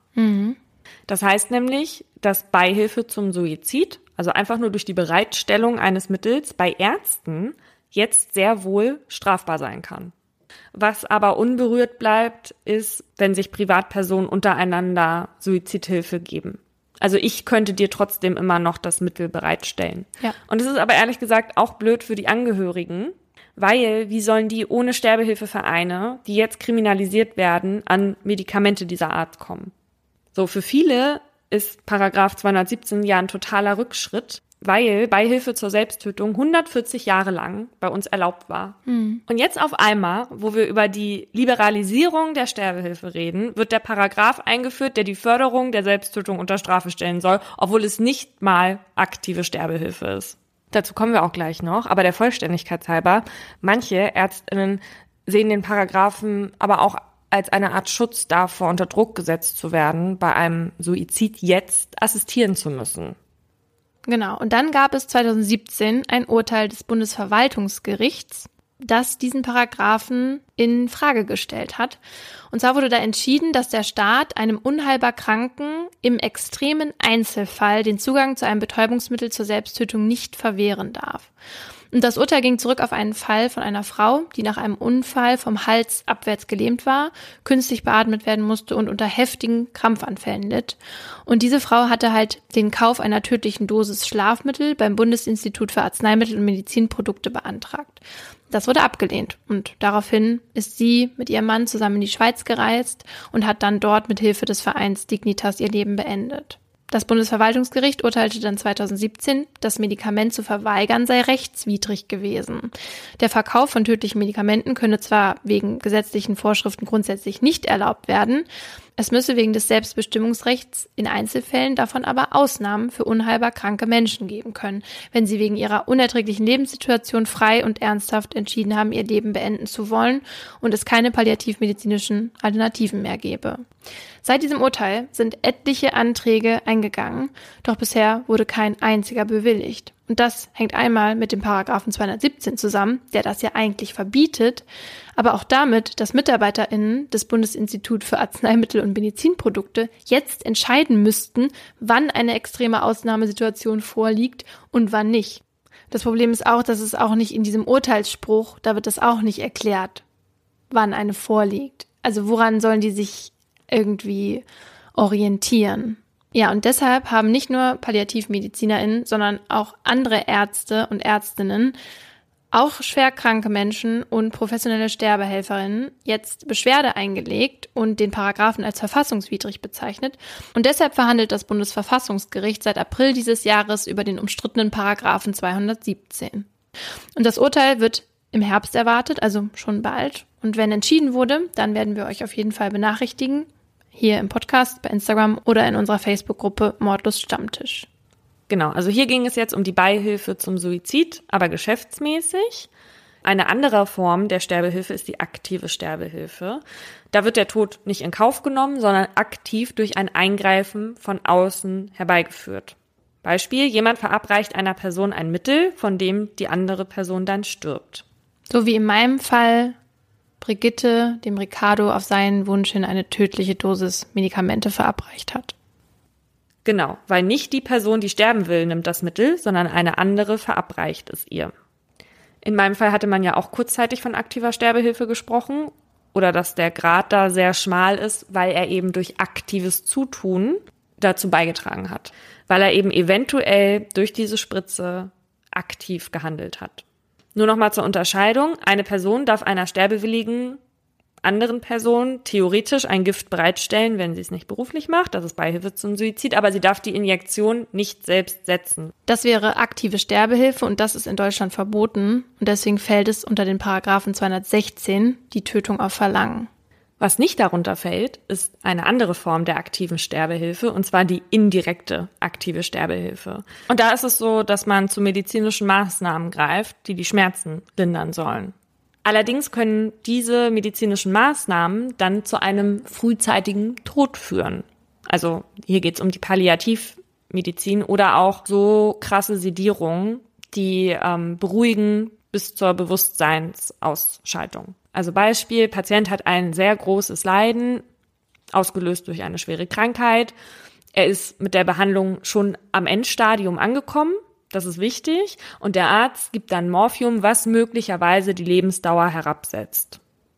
Also, dass der Patient wegen dieser Medikation eventuell früher verstirbt, wird hier in Kauf genommen. Das ist grundsätzlich kein Straftatbestand. Es ist sogar so, dass wenn ÄrztInnen trotz großer, großer Schmerzen das unterlassen, dass sie sich dann möglicherweise der Körperverletzung oder der unterlassenen Hilfeleistung schuldig machen können. Und durch den Paragraphen 217 sind manche ÄrztInnen hier aber jetzt auch vorsichtiger. Ja. Und dann gibt es noch die passive Sterbehilfe. Das ist, wenn man den Tod geschehen lässt. Also wenn man keine lebensverlängernden Maßnahmen ergreift. Beispiel künstliche Ernährung oder der Arzt oder die Ärztin stellt das Beatmungsgerät ab. So, ohne das Gerät kann die Person aber nicht mehr alleine weiteratmen und verstirbt dann, so wie zum Beispiel bei Vincent Lambert. An diesem Beispiel sieht man aber auch, passive Sterbehilfe ist nämlich gar nicht so passiv, weil es beinhaltet ja eine aktive Handlung, also wie zum Beispiel das Abstellen von Geräten. Und deswegen ist das so ein bisschen irreführend. Aber sie ist auf jeden Fall dann erlaubt, wenn die Person, um die es geht, das in einer Patientenverfügung festgehalten hat, dass sie eben diese lebensverlängernden Maßnahmen nicht mehr haben will. Oder aber wenn die Familien das glaubhaft darlegen können. Also deswegen sind Patientenverfügungen sehr wichtig für die passive Sterbehilfe. Ärztinnen müssen das dann auch befolgen, ansonsten droht ihnen auch da eine Bestrafung wegen Körperverletzung. Du hast mir ja schon erzählt, dass du eine Patientenverfügung hast, richtig? Richtig. Und ich habe ja in unserer Bonus-Episode mit den Lester-Schwestern erzählt, dass ich noch keine habe, aber mir vorgenommen habe, bald eine auszufüllen. Ist natürlich immer noch nicht passiert. Was? Aber ja, als ich mich jetzt wieder mit dem Thema beschäftigt habe, dachte ich mir schon wieder, das muss ich jetzt bald unbedingt machen. Und meinte auch noch zu meinem Freund, dass er es auch machen soll, weil, wenn was passiert, damit dann nicht seine Eltern oder am Ende noch ich entscheiden muss, was passiert. Aber er meinte dann, er kann jetzt noch nicht sagen, was dann ist. Er weiß ja nicht, wie er sich dann fühlt und was er dann eigentlich wollen würde. Aber in dem Moment kann er es dann halt nicht ausdrücken, vielleicht. Das kann er dann nicht mehr, weil es geht ja immer darum, also in diesem Dokument entscheidet man ja quasi, was man in seiner Entscheidungsunfähigkeit. Genau. Was dann passieren soll. Genau. Aber ich finde, da ist auch was Wahres dran, was er sagt, weil ich kann mich ja als gesunde Laura auch schlecht in eine kranke Laura hineinversetzen. Und ich kenne mich. Ich weiß, wie schnell ich mich an Zustände und Situationen gewöhne, die ich früher für unerträglich gehalten habe. Wenn ich zum Beispiel daran denken würde, wie wäre mein Leben, wenn ich gelähmt wäre? Ich würde wahrscheinlich sagen, unerträglich. Aber sicher weiß ich das ja nicht. Ja, verstehe. Aber wenn du von Lähmung sprichst, bist du da ja bei Bewusstsein. Genau, und dann könnte ich auch noch selber entscheiden. Aber das war auch jetzt für mich sozusagen nur ein Beispiel, dass ich mich quasi, dass ich nicht weiß, wie ich in bestimmten Situationen reagieren würde, weil ich mich da nicht reinversetzen kann. Genau, und das ist eigentlich das Paradoxe daran, weil du musst dich darum kümmern, wenn du im Besitz deiner geistigen Fähigkeiten und zurechnungsfähig bist, für den Fall, dass du es halt irgendwann nicht mehr bist. So. Aber gerade in diesem Zustand, wie wir an dir oder deinem Freund sehen, wollen sich halt die wenigsten damit auseinandersetzen. Ja, ich denke auch, dass es besser ist, eine zu haben, als keine zu haben. Nur eben wahrscheinlich, wie du sagst, ist es deswegen auch so ein langer Prozess, bis ich mich dann mal wirklich damit am Ende auseinandersetze und wirklich eine habe. Weil wenn man nämlich keine Verfügung festgelegt hat, entscheidet entweder ein Angehöriger oder ein staatlicher Betreuer oder eine staatliche Betreuerin für einen. Und die beraten dann gemeinsam mit dem behandelnden Arzt oder der behandelnden Ärztin über meinen mutmaßlichen Willen. Und die haben ja keine Ahnung davon. Genau, wie können sie sich da sicher sein, was ich will, wenn ich nicht mal jetzt weiß, was ich in manchen Situationen wollen würde? Ein Beispiel aus dem Jahr 2017 zeigt, dass eine Patientenverfügung zumindest vor qualvoller Übertherapie schützen kann.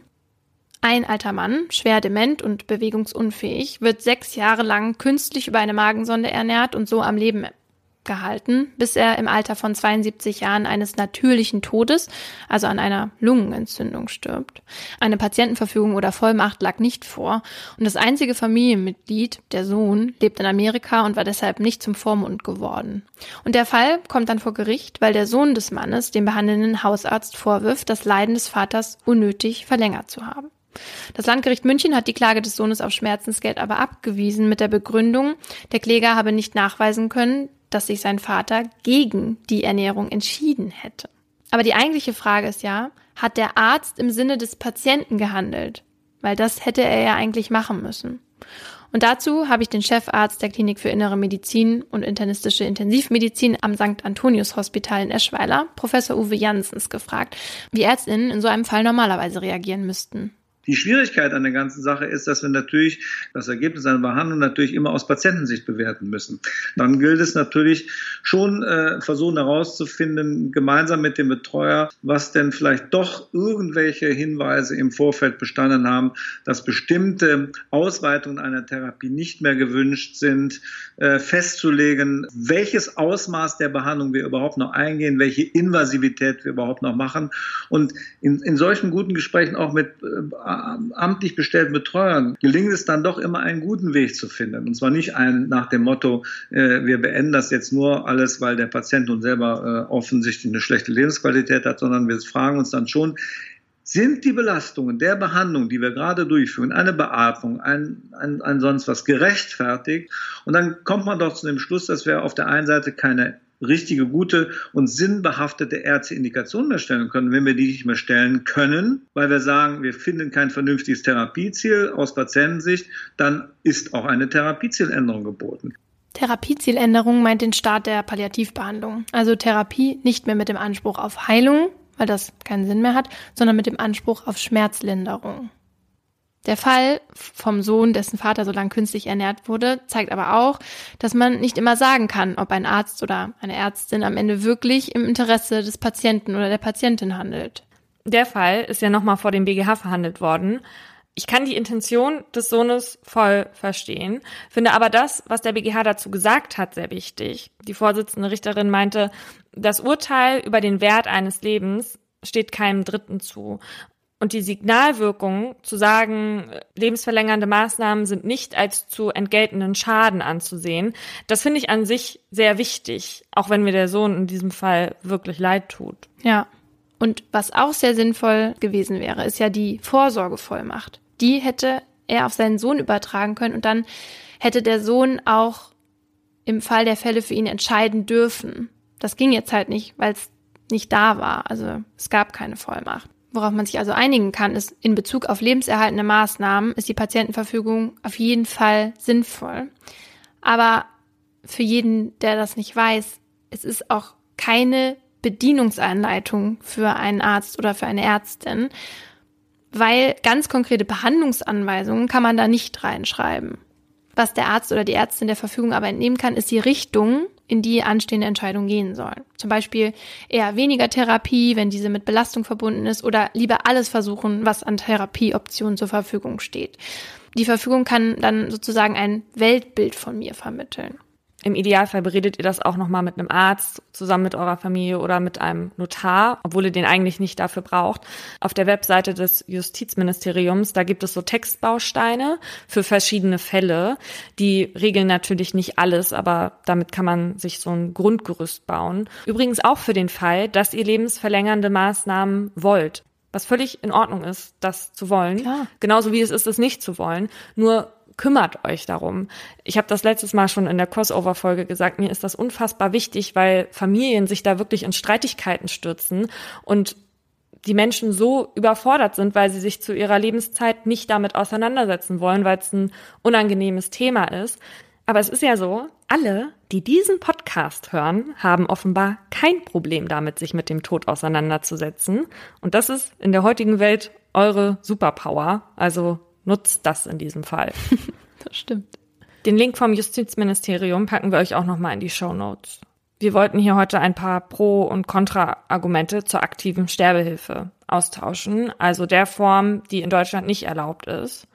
Vorher will ich aber eine kleine Geschichte erzählen, die zum einen erklärt, warum mir das Thema so wichtig ist und die auch ganz anschaulich macht, zu was unsere Gesetzeslage im Zweifel führen kann.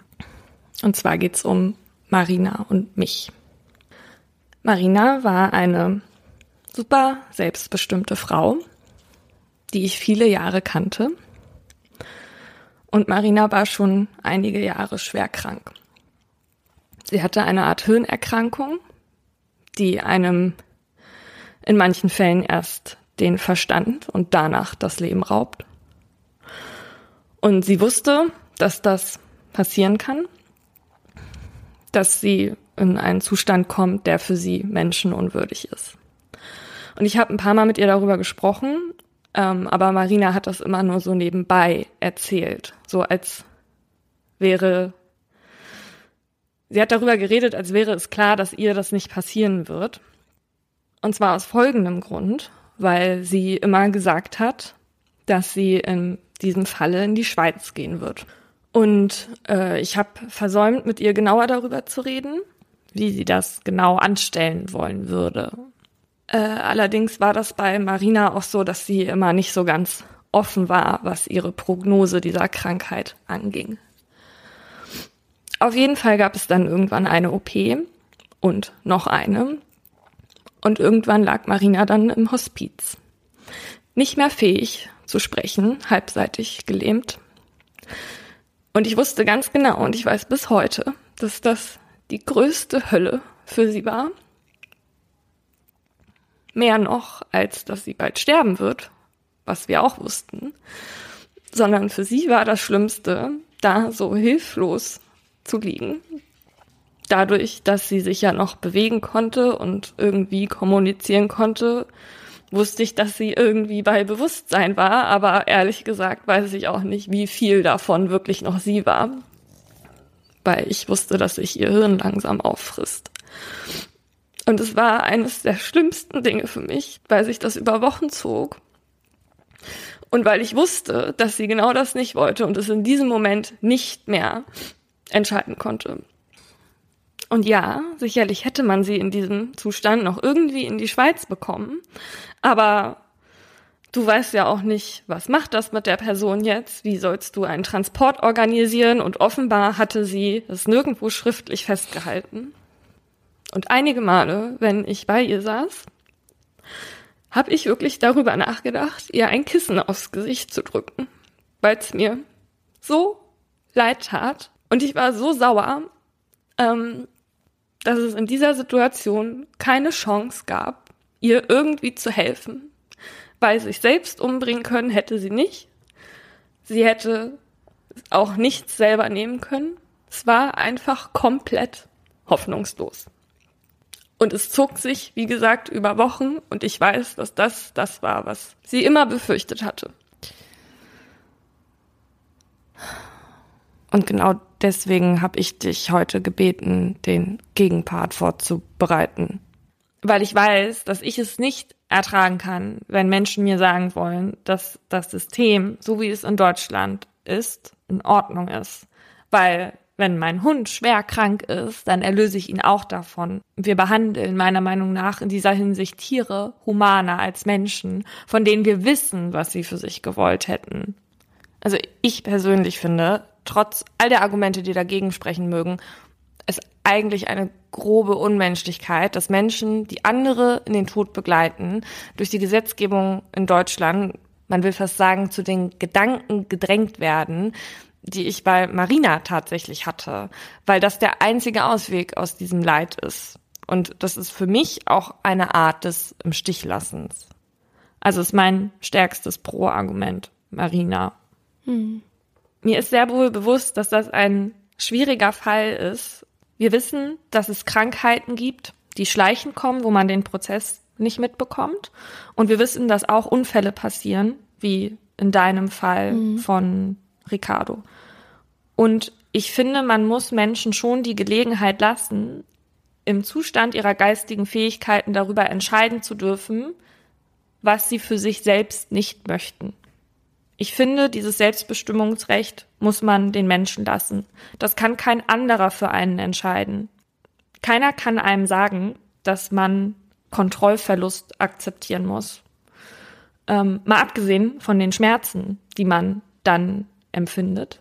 Für diejenigen, die sich noch nicht in so einem Zustand befinden, sondern die noch bei, ich nenne es jetzt mal klarem Verstand sind, die müssen in Deutschland, wenn sie sich nicht selber umbringen wollen, mehrmals beispielsweise ins Ausland fahren, weil es in Deutschland solche Angebote ja nicht gibt. Und was heißt das im Umkehrschluss? Dass nur einigermaßen wohlhabende Menschen sich sowas leisten können. Mhm.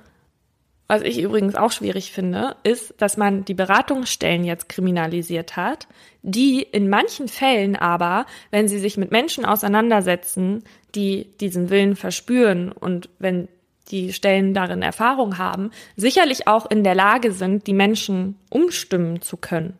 Es gibt ja diese Telefonseelsorge, aber wenn man sich schon so doll damit auseinandergesetzt hat, möchte man vielleicht auch mit Menschen sprechen, die eigentlich gewohnt sind, sowas durchzuführen, weil sie einfach vielleicht auch eine andere Sicht auf die Dinge haben.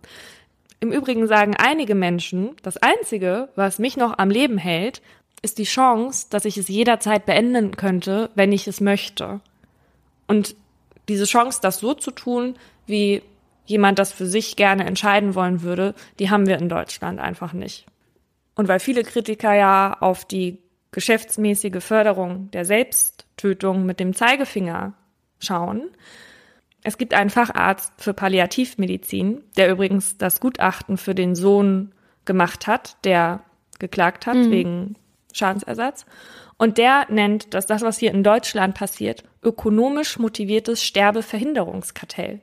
Denn es fließt natürlich ganz viel Geld in die Menschen, die jahrelang am Leben gelassen werden, ohne dass wirklich Aussicht auf Besserungen besteht. Zum Beispiel hat nämlich der Arzt in dem Fall von dem Vater, der da sechs Jahre lang an den Maschinen hing, der hat Krebsvorsorgeuntersuchungen gemacht und mit den Kassen abgerechnet. Also er hat quasi die Kuh gemolken. So könnte man das interpretieren, ja. Im Übrigen sind ja die meisten Deutschen für eine Legalisierung der aktiven Sterbehilfe. Es gibt verschiedene Studien, aber im Grunde genommen sind es immer um die zwei Drittel, die Befürworter sind. Und ich hätte mich jetzt vor der Folge auch auf jeden Fall zu den Befürwortern gezählt. Trotzdem konnte ich jetzt zumindest überzeugt werden, dass es auch nachvollziehbare Gründe gegen eine Legalisierung der aktiven Sterbehilfe gibt. Ein Argument gegen die Legalisierung, den ich in meinem Aha bereits angesprochen habe, ist der soziale Druck, den sie mit sich bringen kann. Also ein Druck nicht nur auf Menschen mit Behinderung, sondern auch auf alte und alleinstehende Menschen. Die Gefahr ist dann einfach größer, dass sie anders von uns wahrgenommen werden, dass sie dann auch selbst ihr Leben vielleicht als nicht mehr so wichtig, nicht mehr so lebenswert ansehen und sich deshalb dann mit dem schnellen Tod auseinandersetzen. Nach dem Motto, ich liege eh allen nur auf der Tasche, ich breite eigentlich jedem nur Kummer, jetzt kann ich eigentlich auch gehen. Denn Sterben ist dann eine reale Alternative. Wie eine Legalisierung der aktiven Sterbehilfe das kollektive Denken beeinflussen kann, zeigt ein Fall aus den Niederlanden, wo aktive Sterbehilfe seit 2002 erlaubt ist. Dort kann jedes nicht tödliche Leiden auf Wunsch sofort beendet werden, wenn bestimmte Kriterien erfüllt sind. Dazu gehört unter anderem, dass der Patient oder die Patientin in einem aussichtslosen Zustand ist und unerträglich leidet und natürlich einwilligungsfähig ist. Der Fall, auf den ich mich jetzt beziehe, hat sich 2017 ereignet. Eine ältere Frau in ihren 70ern war seit einigen Jahren an Demenz erkrankt. Eines Abends mischte ihre Ärztin ihr heimlich ein Schlafmittel ins Getränk. Dann wollte sie ihrer Patientin ein tödliches Mittel spritzen. Doch die alte Frau wehrte sich hartnäckig, sodass die Ärztin die Angehörigen bat, sie festzuhalten. Dann spritzte die Ärztin der Patientin das Mittel und diese starb.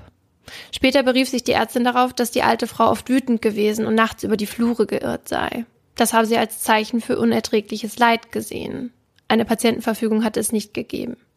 Die regionale Kommission rückte die Ärztin darauf hin, stellte aber auch fest, sie habe in gutem Glauben gehandelt. Und so wurde der Fall juristisch nicht weiterverfolgt. Dieses Beispiel, auch wenn es nur ein Einzelfall ist, zeigt, was eine Legalisierung in der kollektiven Wahrnehmung bewirken kann, nämlich, dass gesunde Menschen meinen, entscheiden zu können, welches Leben nicht mehr lebenswert ist und welches schon.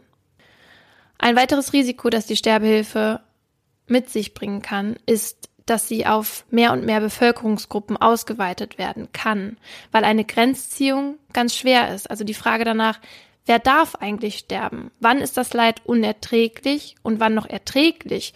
Und wer kann sowas überhaupt entscheiden? In den Niederlanden kann auch ein alkoholkranker Mensch, bei dem alle Entzugsversuche gescheitert sind, aktive Sterbehilfe in Anspruch nehmen. Passiert 2016 bei einem 41-jährigen Familienvater. Auch Menschen mit Depressionen oder posttraumatischen Belastungsstörungen werden in der Regel als einwilligungsfähig erachtet und bekommen Sterbehilfe. Und auch Menschen mit Demenz, wenn sie das vor ihrer Erkrankung in ihrer Verfügung festgehalten haben. Und das finde ich wirklich schwierig, weil ich habe selber erlebt, wie jemand, der mir sehr nahe stand, Demenz beziehungsweise eine frühe Form von Alzheimer bekommen hat. Und niemals hätte ich gewollt, dass dieser Mensch mir dann genommen wird, auch wenn die Person es selbst so in ihrer Patientenverfügung geschrieben hätte. Weil als es soweit war, wollte sie nicht sterben. Sie hatte gute und schlechte Tage, so wie jeder von uns, und hat sich auch gefreut, wenn ihre Liebsten bei ihr waren. Und als die Person sterben wollte, hat sie die Nahrung verweigert. Und weil in ihrer Verfügung stand, dass sie nicht künstlich ernährt werden will, ist sie dann auch gegangen, als sie es wollte. Die Frage ist also auch hier wieder, woher soll man denn wissen, ob man als dementer Mensch dann nicht doch noch weiterleben möchte, weil man ein für die Verhältnisse gutes Leben führen kann? Übrigens haben die Niederlande und Belgien ja mittlerweile ihre aktive Sterbehilfe auch auf Minderjährige ausgebreitet. Und ein Kriterium für die Erlaubnis ist dann natürlich, dass die Eltern zustimmen, aber auch, dass der Patient überzeugt ist, dass sein Zustand aussichtslos und sein Leiden unerträglich ist. Aber inwieweit kann ein Kind das denn eigentlich wirklich entscheiden? Ja, die Grenzziehung ist unseren Nachbarländern anscheinend überhaupt nicht gelungen. Man könnte sich ja statt anzusehen, was die Niederlande und Belgien in dieser Thematik vielleicht falsch machen, gucken, was wir halt richtig machen könnten. Du musst mhm. ja nicht diese Modelle, die sie haben, komplett übernehmen. Es gibt ja da noch andere Möglichkeiten. Eine Möglichkeit, die Lage in Deutschland zu verbessern, ohne die aktive Sterbehilfe einzuführen, hat mir Professor Uwe Jansens erklärt. Er ist der Meinung, dass die Verantwortung zurück in die Hände der Ärzte und Ärztinnen muss. Er kritisiert, dass durch die Einführung des Paragraphen 217 viele Ärztinnen handlungsunfähig gemacht werden. Beispiel, wenn jemand in einem unerträglichen Zustand ist und sich den Tod wünscht, dann sei der Arzt oder die Ärztin in der Pflicht, diese Sorgen ernst zu nehmen und mit dem Patienten bzw. der Patientin über verschiedene Therapiemöglichkeiten, aber auch eine Therapiezieländerung zu sprechen. Dass sowas möglicherweise dann zu Schmerzen führt, ist klar. Der Arzt oder die Ärztin habe dann aber die Pflicht, dem Menschen diese Schmerzen zu nehmen. Zum Beispiel mit der Verschreibung oder der Gabe eines starken Schmerzmittels. Wenn dieses dann zu einer Verkürzung des Lebens führt, dann sei das in Kauf zu nehmen. Es geht Professor Jansens dabei nicht darum, den Patienten oder die Patientin zum schnellen Tod zu verhelfen, sondern das Leid zu beenden, betont er immer wieder. Ihm war es auch nochmal wichtig zu sagen, dass solche Patientinnen aber oft sehr ambivalente Gefühle haben und dass er es schon oft erlebt hat, dass es sich die Patientinnen nach mehreren Gesprächen, auch mit psychologischer Hilfe, dann doch anders überlegt haben. Er ist der Meinung, dass wenn der Paragraph geändert würde und die Palliativmedizin ausgebaut würde, dann würde sich das Problem mit der Sterbehilfe in vielen Fällen lösen. Und damit ist er nicht allein. Viele Sterbehilfegegner sind für den Ausbau der mobilen Assistenz- und Betreuungsangebote sowie der Hospiz- und Palliativversorgung, für mehr Ressourcen für die Schmerzmedizin, mehr psychosoziale Beratungsstellen und Angebote.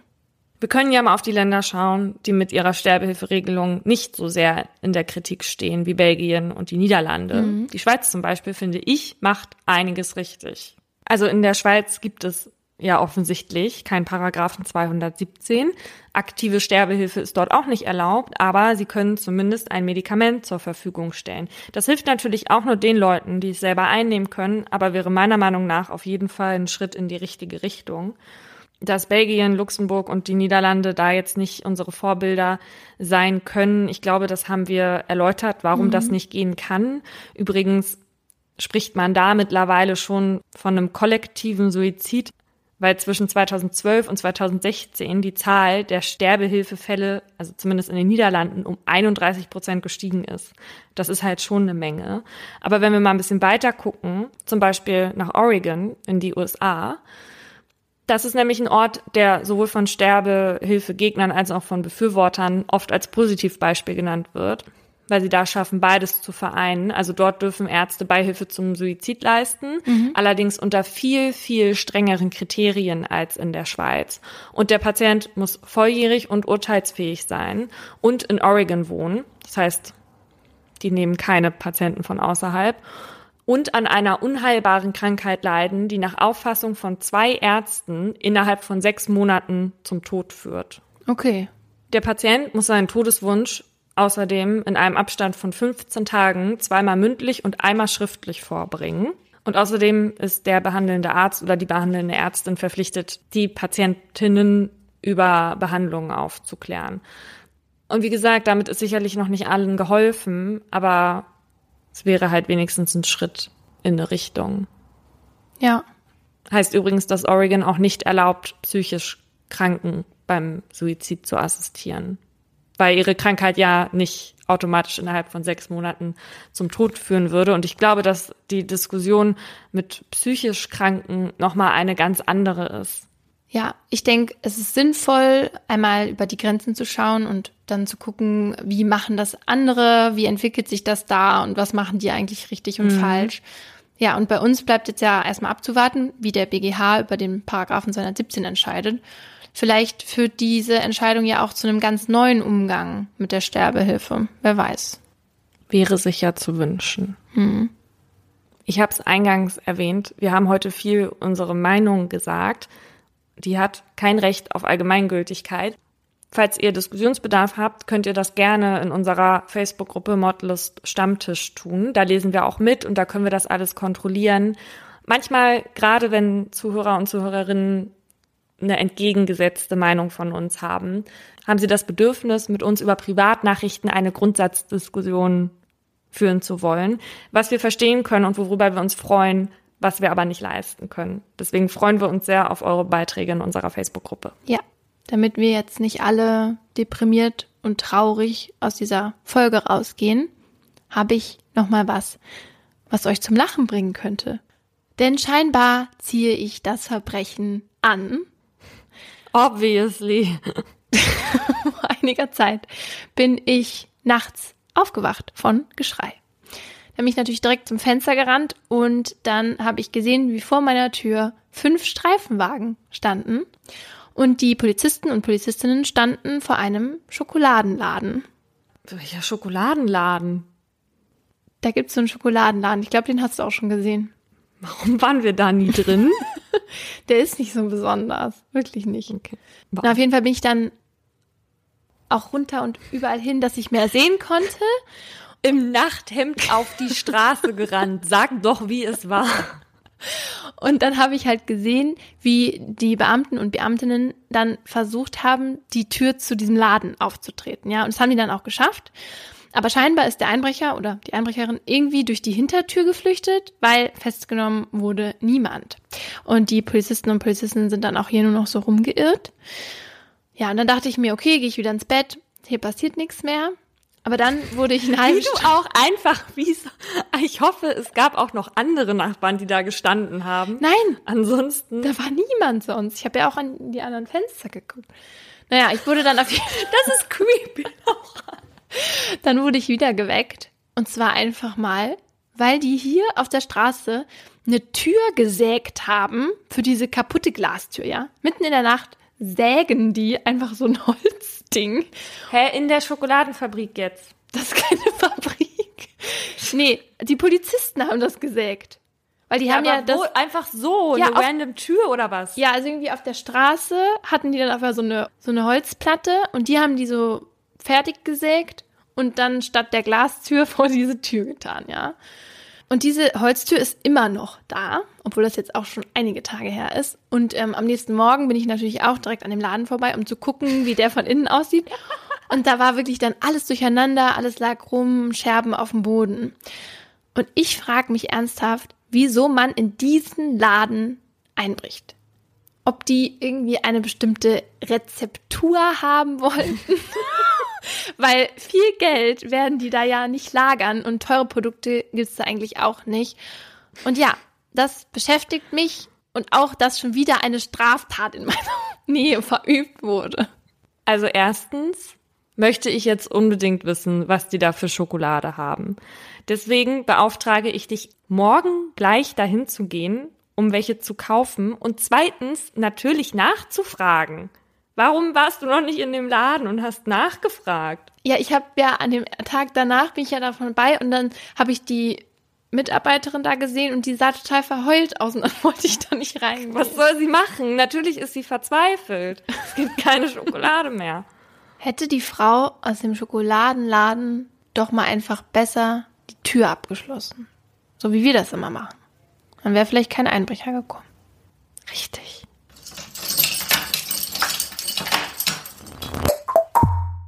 Das war ein Podcast von Funk.